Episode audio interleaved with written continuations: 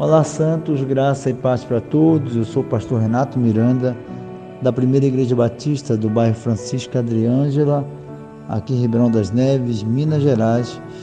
E o nosso devocional, a nossa reflexão dessa manhã. Eu vou ler 2 Reis, capítulo 6, verso 14 e 15, e logo depois eu vou ler 1 Coríntios, capítulo 12, verso 21. Em 2 Reis diz assim: Eliseu disse: não tenha medo, pois aqueles que estão conosco são mais numerosos do que os que estão com eles. Então, então orou assim Eliseu: Ó Senhor, abre os olhos do meu servo e deixa que ele veja. Deus respondeu à oração dele. Aí o empregado de Eliseu olhou para cima e viu ao redor que Eliseu estava coberto em volta de Eliseu estava o exército de Deus. Aqui, o servo de Eliseu estava com medo, estava inseguro e precisava de um ânimo, de alguém que falasse algo que tiraria o medo do servo de Eliseu.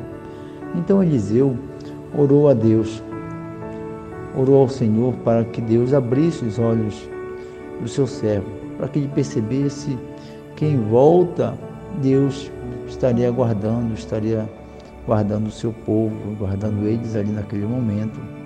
E a Bíblia sempre nos mostra que todos nós precisamos às vezes de abrir os olhos, precisamos às vezes de perceber que Deus está em nossa volta, que Deus está nos guardando, que nós precisamos orar, precisamos de alguém do nosso lado que ore por nós. Então Eliseu mostrou isso, orou pelo seu servo, seu servo percebeu que em volta estava seguro e se tranquilizou.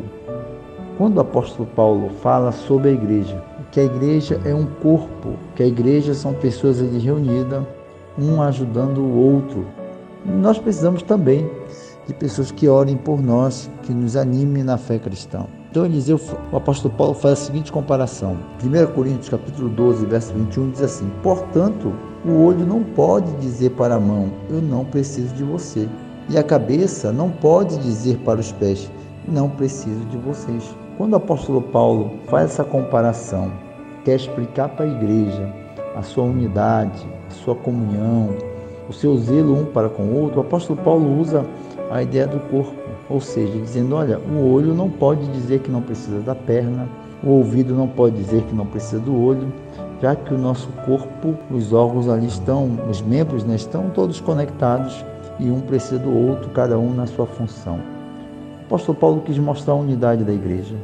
Eliseu se mostrou útil ali para o seu servo, orando para que abrisse os olhos do seu servo.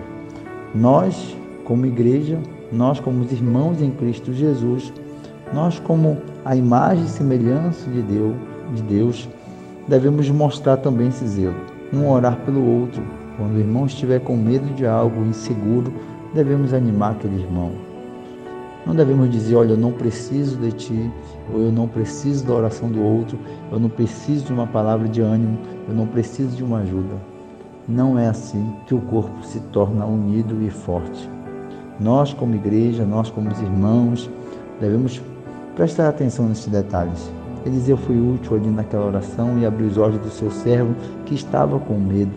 E todos nós passamos por alguma dificuldade e precisamos do irmão ao lado. Aqueles que estão animados, aqueles que estão naquele momento mais fortes na fé cristã, nós precisamos desses irmãos. Nós precisamos de orar um pelos outros e não dizer jamais: Eu não preciso de ti.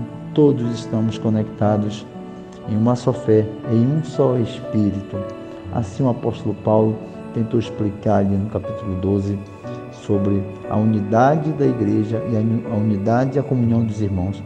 Que Deus nessa manhã possa nos dar esse, esse amor pelo outro, esse zelo, esse cuidado pelo outro, porque nós precisamos um dos outros para a glória de Deus. Ore por alguém, se alguém estiver com medo, ore por alguém. Se alguém estiver precisando de uma ajuda, faça isso passe por essa experiência cristã para a glória de Deus. Deus abençoe a nossa manhã, em nome de Jesus.